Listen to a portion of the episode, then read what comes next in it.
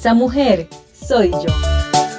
Podcast por Ana Rosa. Es un espacio abierto para hablar de corazón a corazón. Entrevistas, audios inéditos, mujeres con su historia puntos de vista, espiritualidad, emprendimiento, mensajes de amor, fe, esperanza y mucho más. Descárgalo por las plataformas de podcast en tu dispositivo personal las 24 horas, los 7 días a la semana.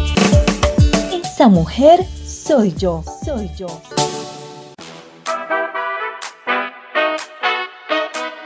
Soy Ana Rosa y te doy la bienvenida a este espacio abierto para hablar de corazón a corazón.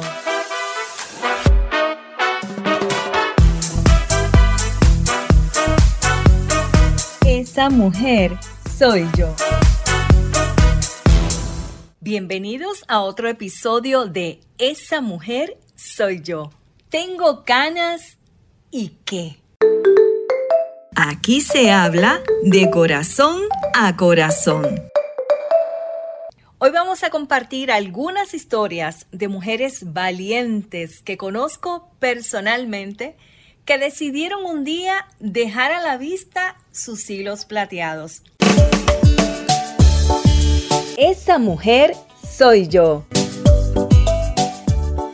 Bueno, y como esa mujer soy yo, se me dio reunirme con Albertina Harvey, una mujer encantadora que tiene tantas historias que contar porque esta dama que vamos a presentar en este tema tan especial de este episodio es una mujer que ha sido life coach, una mujer que le encanta ayudar, le fascina compartir con gente, lo de ella es hablar. Así que Albertina, este episodio se trata de que tú nos cuentes cómo fue tu proceso al tú decidirte dejar tu pelo al natural. Cuéntanos en esa mujer soy yo, ¿qué pasó con tu vida en el momento que decidiste dejarte el pelo al aire? Las canas al aire porque tengo canas y qué. Me encantó eso de las canas al aire. Bueno, en nuestro país Venezuela es otra, tiene otra connotación, definitivamente. Pero aquí yo te voy a contar que eso comenzó como, día como unos 40 años. Y entonces, claro, era así como que, ¡oh! Es blanco. ¡Oh! ¿Qué hago yo con esta cosa blanca para que mi cabeza? No. Entonces yo comencé y busqué algo que se llama henna, una henna natural pero aquella henna era rojo, de color rojo. Entonces las canas, me, pintaba las canas blancas de rojo y tenía el pelo negro con, esa, con, esos pelos rojos para poder disimular las canas. Pero andaba feliz, porque para mí nunca, nunca he sido una persona muy conservadora, siempre me han gustado los cambios, entonces yo dije, ¿qué importa? Yo siempre he sido como muy libre, ¿no? No, no, siempre he sido como muy yo misma. Esta mujer soy yo. Exactamente, muy libre, muy, muy a mí misma, ¿no? Entonces, bueno, sigo el proceso cambiándome las canas, pero ya el colorcito rojo ya estaba fastidiada. Entonces, bueno, decidí ponerme un color, hacerme las mechitas, la light, que se llama la light, ¿no? Me comencé a poner las mechitas amarillas, para que con las amarillas, con las canas, disimulara. Entonces ahí comienza todavía el proceso continúa, ¿no? Amarillo con blanco, como que iba perdiendo la cosa ahí se iban ellas se iban intercalando y se iban pareciendo y bueno, se disimulaba. Y sigue y sigue y sigue. Pero llegó un momento después que yo dije, ¿tú sabes qué? Da ex. Ya. Yo soy yo. Y no lo voy a dejar al natural. Porque la verdad, te digo algo, yo soy muy honesta. Yo vi a otras personas, vi unas mujeres con 75 años y no confrontaban tener su pelo blanco, porque es un confront, esto es un cambio en tu vida. Eso determina muchas cosas. Entonces, pero entonces ese pelo negro, pero así súper negro, la naturaleza es sabia, ¿verdad? Porque si hay cambios, hay cambios, se aceptan como son. Uno sigue siendo igual divino por ser mujer, divino por, porque uno es un ser humano, porque es así. Entonces yo decidí que se quede al natural. Y no me lo pinté más. No me lo pinté más. Pero ven acá, vamos a hacer un alto ahí. En este proceso, ¿te encontraste personas que te reclamaban que el por qué te estabas dejando el pelo blanco? Fíjate que no, nunca.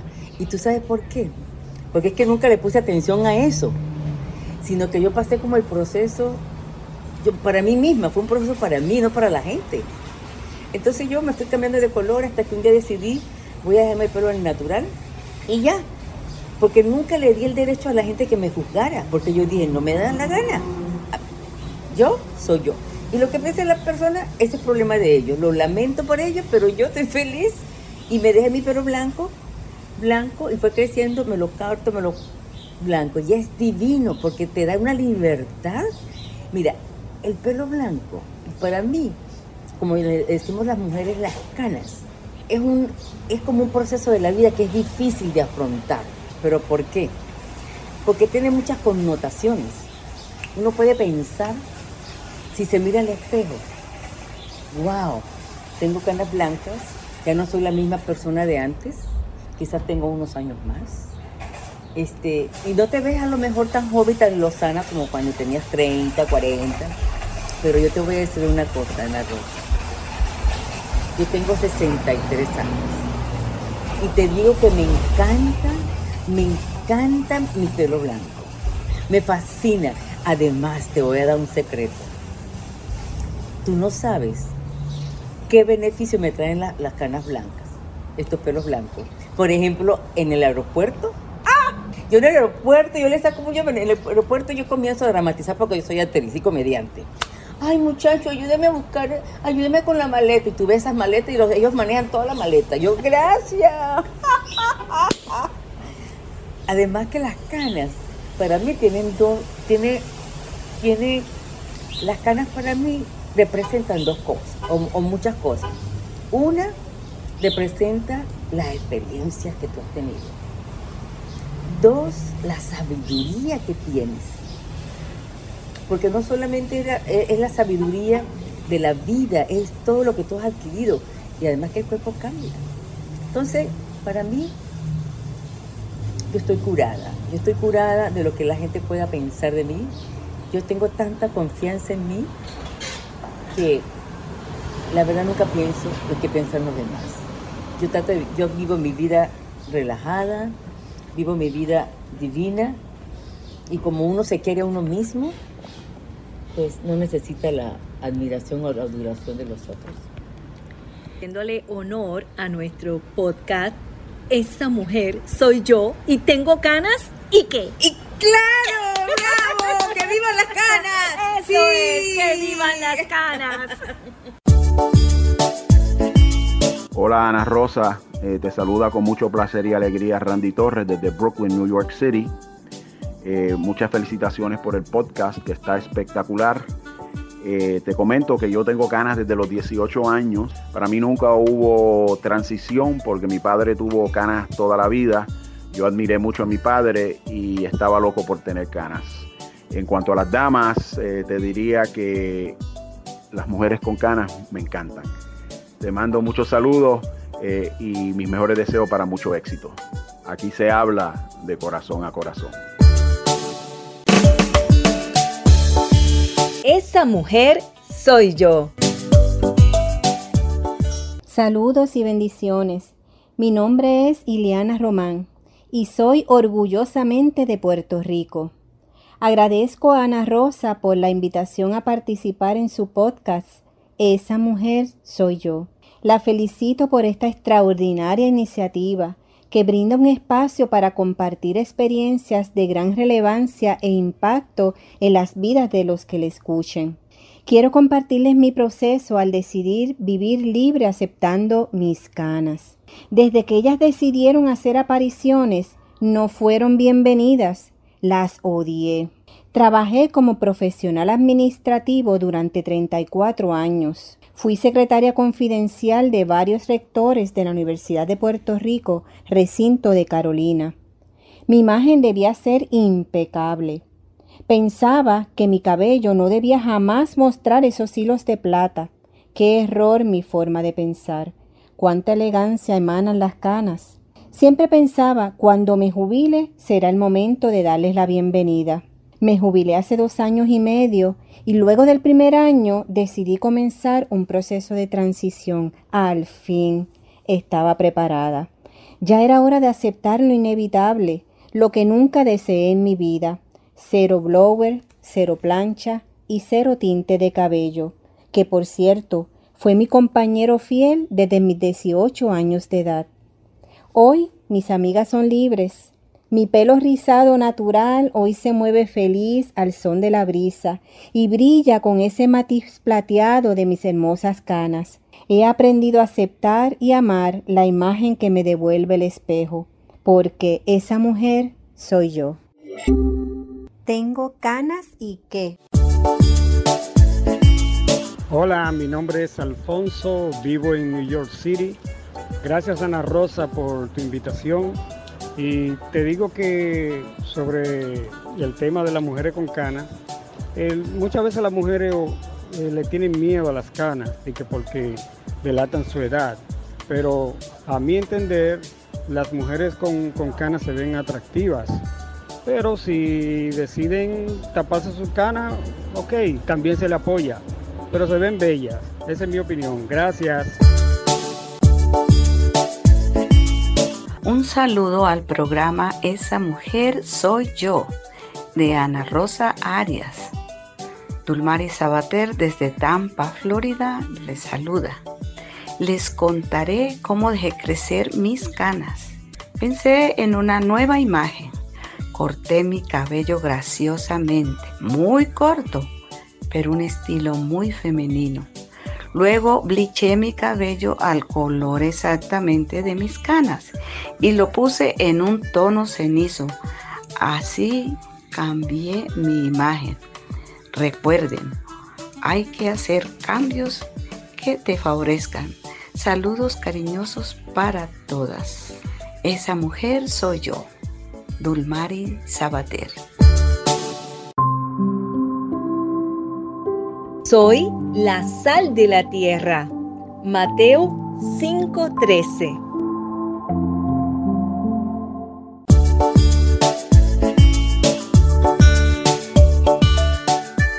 Bueno, yo también tengo que contar mi historia, no me puedo quedar fuera y considero que yo también soy una valiente cuando hace aproximadamente un año y medio decidí liberarme de la presión social de dejar mis canas al aire libre. Tengo que confesarles que tengo canas desde los 21 años.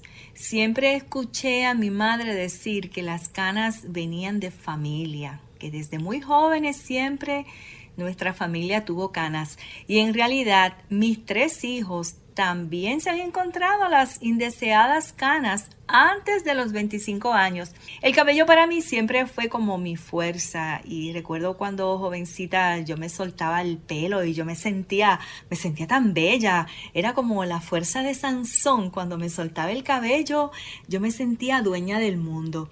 En mi caso todo comenzó con un hermoso lunar que asomó en mi frente sin avisar. Un día me sorprendí al ver tantos hilos plateados en mi frente. Recuerdo que muchas personas me decían que me parecía a Tongolele, pero hasta me comenzó a, gustar mi lunar porque en realidad yo no conocía a nadie que tuviera un, un, lunar como el mío, era como que tan exclusivo.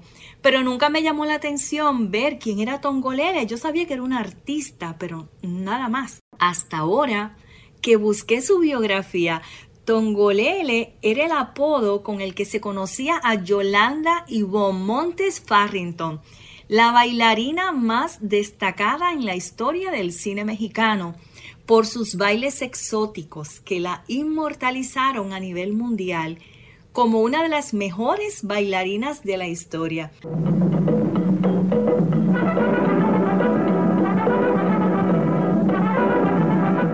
Tongolele nació el 3 de enero del 1932 y se convirtió en bailarina profesional cuando tenía apenas solo 15 años en el 1948. Realizó su debut cinematográfico en la película La mujer del otro. También fue considerada como un ícono generacional de la época de oro del cine mexicano. Ese dato, señores, usted lo puede conseguir en dónde? En el rincón de biografías.blogspot.com. Esa mujer soy yo. Bueno, y volviendo a mi proceso, cuando tuve mi tercer hijo a los 33 años, continuaba, señores, luciéndome pues muy orgullosa con mi lunar, hasta que un día, en una visita al pediatra, con mi hijo Jeremy en los brazos, una señora me preguntó que si ese era mi nieto. Señores, de más está contarles que salí de allí indignada. Le comenté a mi esposo y me dije a mí misma, no puedo hacerle esto a mi hijo wow, que sus amiguitos pensaran más adelante que yo soy su abuela. No era justo.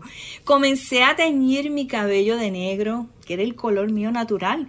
Ya estaba tan acostumbrada a ver mis canas, señores, que en realidad todo el que me conocía conocía mis canas. Yo nunca las oculté hasta que aquella señora me preguntó si yo era la abuela de mi hijo. Un día pues pasaban yo creo que más de tres semanas sin yo darme el tinte y noté que el lunar ya no era un lunar.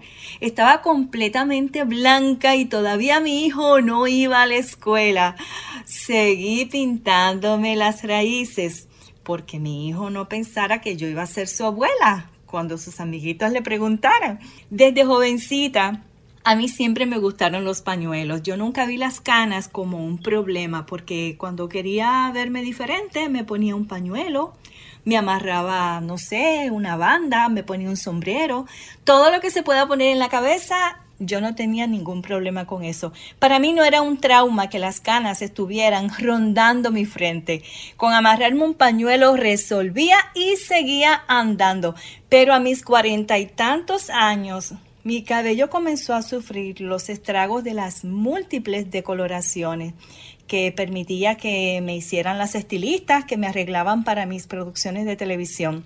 Una vez tuve que cortarme tan corto el cabello porque se me partió completamente producto de una decoloración que en cada temporada de televisión cambiaba de estilista en cada país, me ponía en manos desconocidas por variar. Y mi cabello fue perdiendo fuerza, se puso muy quebradizo, perdió brillo. Hace más de dos años encontré, al igual que Albertina, la hierba ajena y comencé a teñir el nacimiento de mi, de mi cabello con este producto orgánico que no tenía amonia. Pero llegó la pandemia, llegó el encierro y la pandemia yo creo que vino a consagrar a todas las damas que se atrevieron a ser tan valientes a deshacerse de los tintes. El encierro pues nos alejó de todo, fueron prácticamente un año casi medio, pues yo contemplando la idea de dejar este producto orgánico, pero la pandemia como que me ayudó a tomar más fuerza y dejar mis canas al aire libre. Y un día, no, les voy a negar que le pregunté a mi esposo si no le molestaba que me dejara de teñir el pelo, por aquello de la costumbre de, de pedir opinión, porque en realidad si me hubiera dicho que le molestaba, de igual modo me las iba a dejar al natural. La pandemia, señores, contribuyó a mi decisión. No habían compromisos sociales, no eventos, pero había algo con lo cual no contaba. Era la presión de mis supuestas amigas que trataron de imponer su opinión sobre mi decisión. Hice una encuesta en privado, comencé pues a enviar fotos a tanto a hombres como a mujeres que me conocían y les preguntaba qué opinaban de mi cambio de imagen. Algunos me dijeron que lucía muy bien, que me quedaban excelentes, otras de mis amigas todavía insiste en que me veo mayor pero mayor estoy. pero estoy feliz. La diversidad de opiniones me hizo reír y al final del día la decisión la tomé. Las canas las llevo yo. Las canas no me llevan a mí. Aquí se habla de corazón a corazón. Le tengo que contar esta anécdota. Un día llego a un salón de belleza muy reconocido en Orlando a reunirme con una vieja amiga y había un caballero allí que me conocía pero no me estaba reconociendo porque yo tengo el pelo blanco en este momento. Cuando él me vio que dice, pero, pero si es que ella no se parece, no se parece a ella, me dice, pero usted como que parece que usted no vive en este mundo. usted parece que usted está sin esposo. Y la estilista me manda que me siente en la butaca. En lo que yo estoy conversando con mi amiga, yo no me estoy dando cuenta que ella se fue a buscar algo. Ella regresa y yo sigo conversando con mi amiga sin yo darme cuenta. Ella comienza a aplicarme algo en el cabello. Cuando yo me doy cuenta que me está pintando el pelo sin mi autorización. Yo que estoy pasando por el proceso espiritual de tratar de llevar armonía, de no discutir con nadie, tratar de ser una persona que comprende a todo el mundo, la miro y le digo, por favor, sácame lo que me estás poniendo en el pelo. Ella me estaba pintando mis canas, estaba haciéndome unos rayitos negros en mis canas plateadas que yo tanto tiempo he llevado conservando. Yo salí que yo decía, no puede ser que las personas no comprendan el proceso de cada quien. Le tuve que decir que yo tenía una promesa que no me podía pintar el pelo, porque ella creía que estaba haciéndome un favor, haciéndome unos rayitos negros en mi pelo para que yo me viera como ellos querían verme. Y la realidad tú, caballero que me escuchas, dama que me escuchas, es que los procesos son tan personales, tan individuales, que debemos de respetar los procesos por los cuales cada persona tiene que pasar en su perfecto momento. Yo le agradecí, me dio pena, me dio vergüenza decirle que me lo sacara, pero no podía dejar que ella hiciera lo que ella quería cuando yo no lo había consentido, porque esa mujer soy yo. Esa mujer soy yo. La música que escuchaste en el segmento de Tongolele la encuentras en el canal de YouTube del profesor Juan P. Rivera, tema Tongolele Baile Afro. Este episodio fue presentado por Estudio Power Multimedia. Gracias por escucharnos. Te invitamos a que te suscribas al podcast para escuchar todos los episodios y sigas nuestra página en Facebook Esa Mujer Soy Yo. Síguenos en YouTube Esa Mujer Soy Yo. Para más información y contenidos, te esperamos en otro episodio más de Esa Mujer, Esa mujer Soy Yo.